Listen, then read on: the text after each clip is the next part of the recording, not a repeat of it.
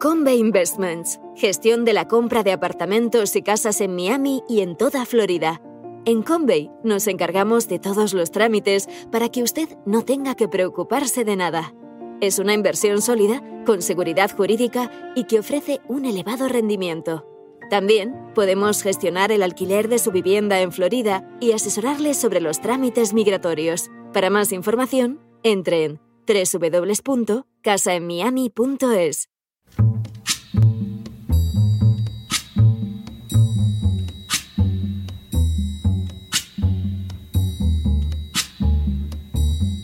La voz con César Vidal, desde el exilio. When the night has come and the land is dark and the moon is the only light we'll see. No, I won't be afraid. Oh, I won't be afraid just as long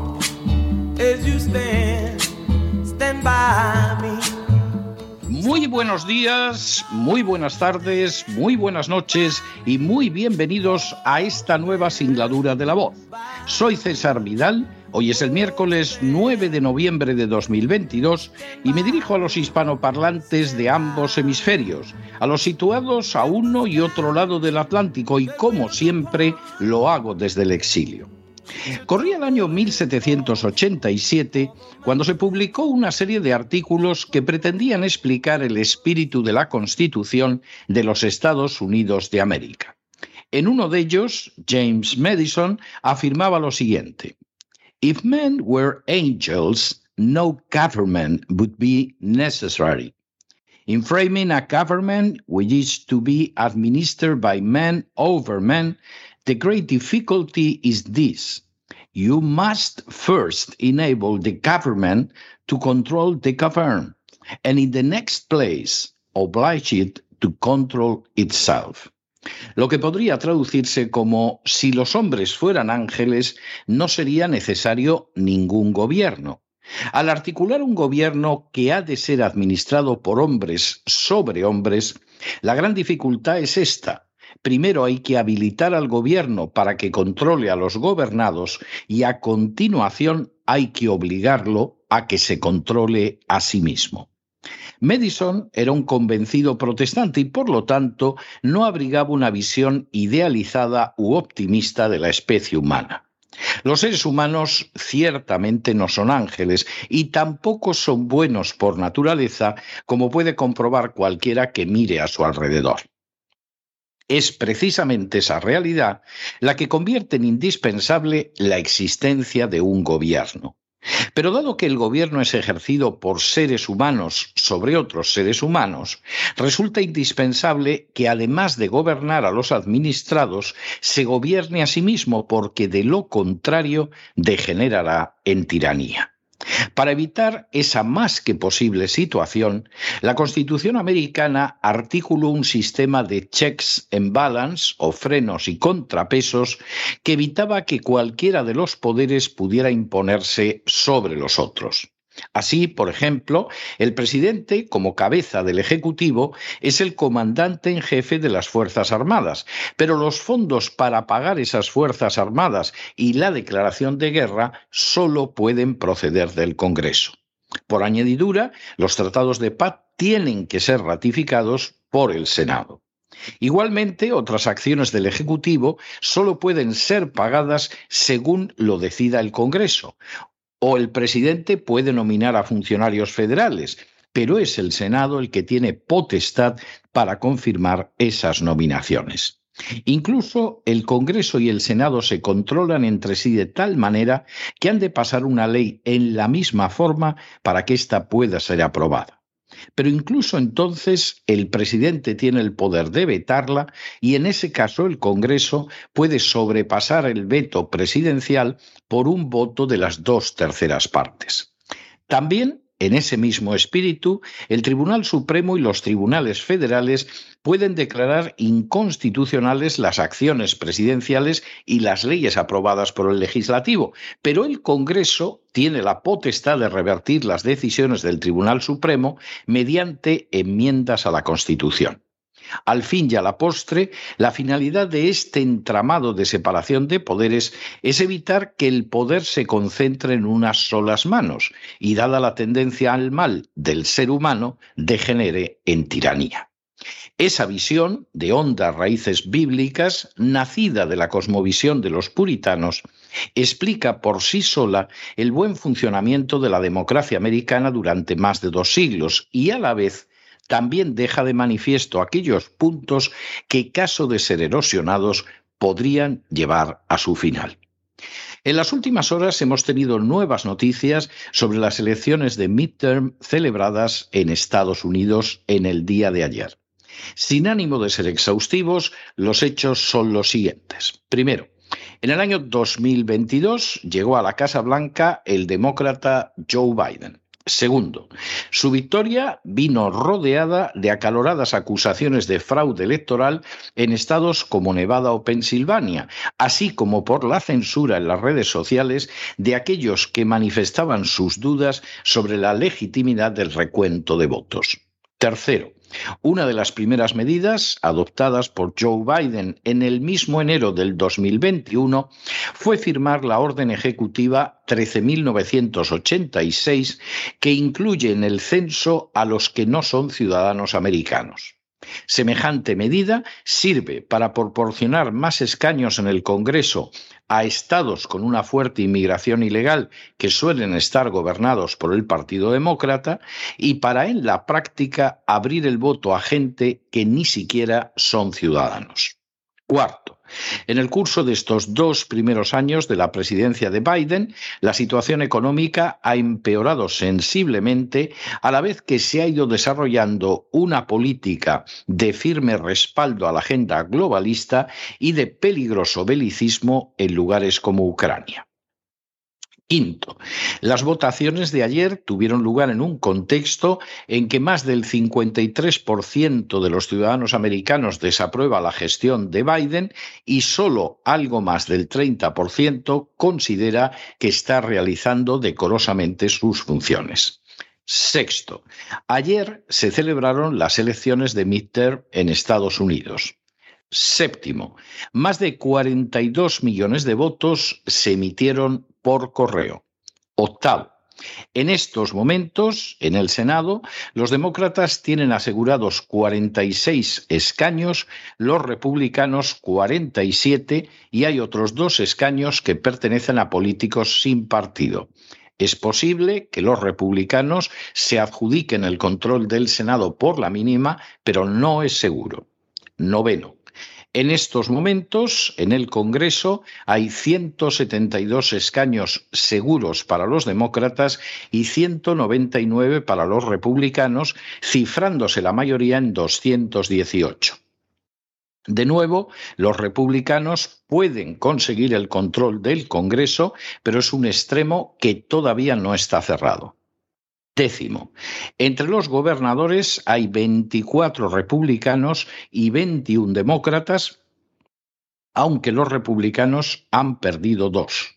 Muy posiblemente el resultado final será de 26 republicanos y 21 demócratas y habrá una mayoría de gobernadores en estados republicanos, pero es una decisión que todavía no está cerrada al 100% un décimo. Entre los gobernadores que permanecen en su puesto tienen especial relevancia los de estados importantes como Florida y Texas, que cuentan con posibilidades, especialmente en el primer caso, de llegar a ser nominados por el Partido Republicano para la carrera presidencial de dentro de dos años. Duodécimo.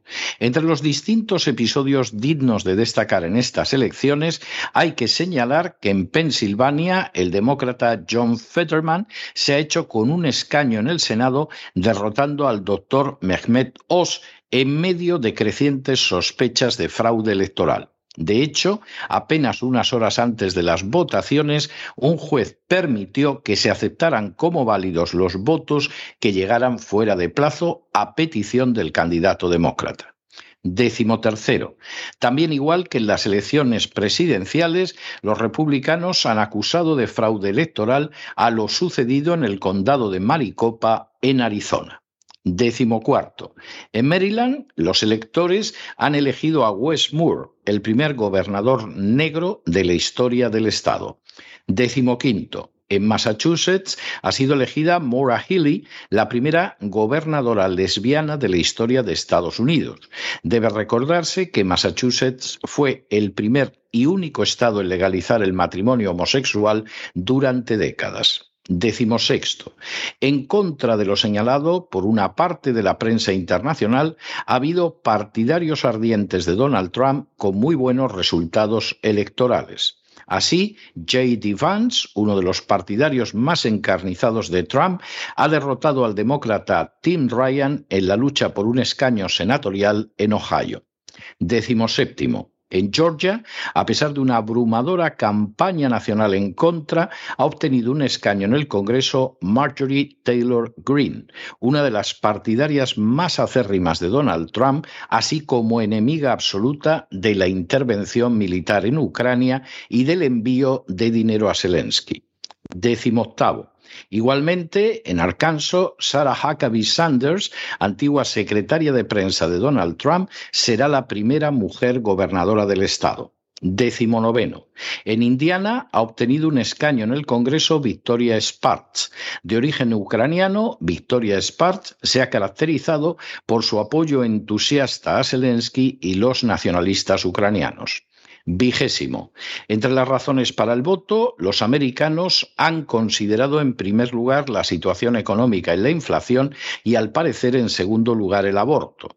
La extensión del crimen no parece haber tenido mucha influencia en los resultados y todavía ha tenido menos repercusión la situación en Ucrania. Vigésimo primero. En paralelo a las elecciones se han desarrollado distintos referéndum en los diversos estados. En tres de ellos, California, Michigan y Vermont, se ha votado a favor de incluir el aborto entre los derechos incluidos en la Constitución estatal. Y vigésimo segundo, por el contrario, en Montana se ha optado por limitar todavía más la práctica del aborto. En estos momentos, las elecciones de midterm permanecen indecisas. Ciertamente son ya claras la mayoría de las victorias en los gobiernos, en el Senado y en el Congreso, pero aún está en el aire quién controlará las cámaras, facilitando o dificultando el programa globalista de la administración Biden. En teoría, y dada la situación, podríamos dar por seguro que el Congreso tendrá una mayoría republicana y que el Senado muy posiblemente seguirá ese mismo camino, pero lamentablemente se trata solo de la teoría. El hecho de que 42 millones de votos se hayan emitido por correo, de que el control sobre los sufragios sea en algunos casos tenue, por decirlo de manera elegante, y de que los demócratas hayan insistido en que se tardará días en conocer resultados, precisamente en los estados discutidos donde al final Biden acabó teniendo la victoria hace dos años, lleva a temer a millones de americanos que en el último momento un encadenamiento de fraudes entregará el control del legislativo a los demócratas. Todo ello, además, sucedería en el más que significativo escenario de un Joe Biden rechazado por más de la mitad del pueblo americano, con una penosa gestión económica, con una deplorable política migratoria que ha permitido la entrada de millones de ilegales en los dos últimos años y con una más que peligrosa política exterior. El caso del demócrata John Federman, que se ha hecho con un escaño en el Senado, después de que un juez admitiera por solicitud suya que se aceptaran como válidos los votos que llegaran fuera de plazo y que eran por tanto ilegales, deja de manifiesto hasta qué punto esa eventualidad podría ser discutida.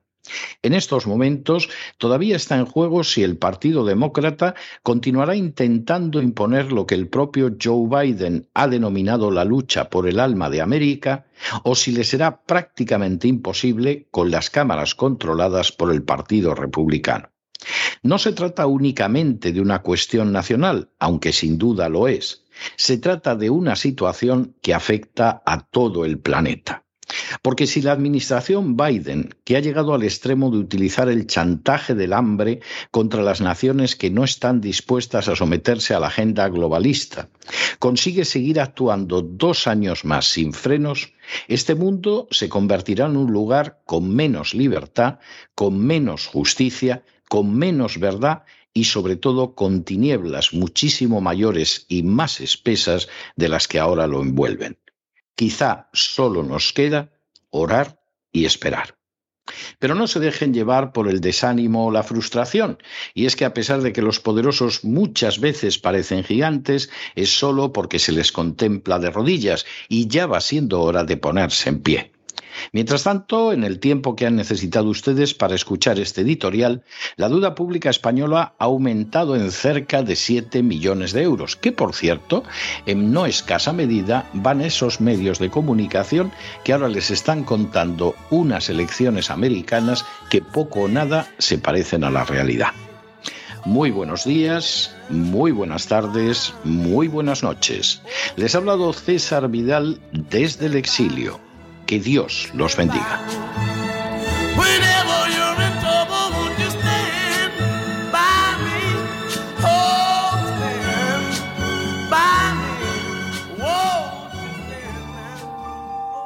Esta sección está patrocinada por crowdfunding con el siguiente mensaje. Nuestro Señor Jesucristo, el único Dios verdadero, es misericordioso y nuestro Salvador.